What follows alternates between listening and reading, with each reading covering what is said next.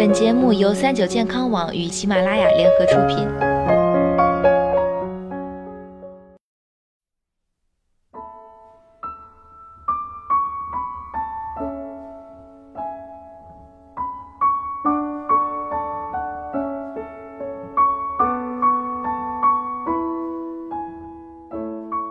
Hello，大家好，欢迎收听今天的健康养生小讲堂，我是主播探探。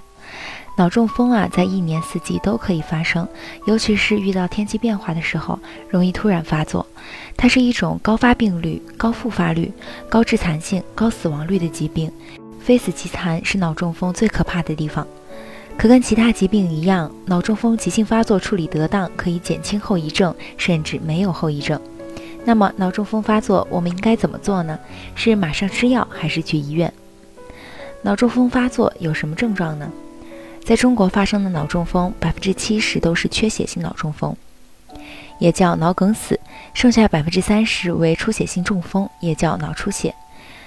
脑病科专家也提醒，想要早期识别脑中风，主要观察三个地方：一看面部，脑中风发作患者的面部会出现不同程度的偏瘫。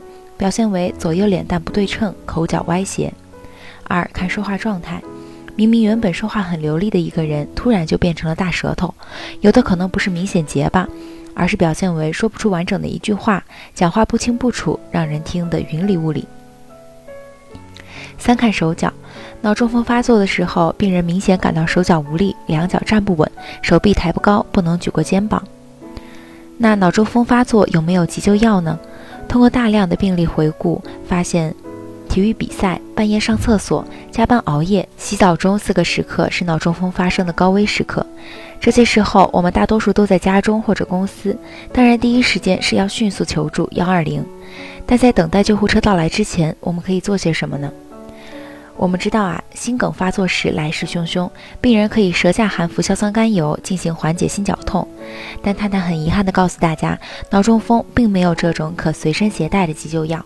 可能这时有人会提到安宫牛黄丸，但是关于这个呢，相关专家并不认可，理由是脑中风发作时吃任何药物或者喂水都会增加死亡风险，因为可能导致患者误吸而引起窒息。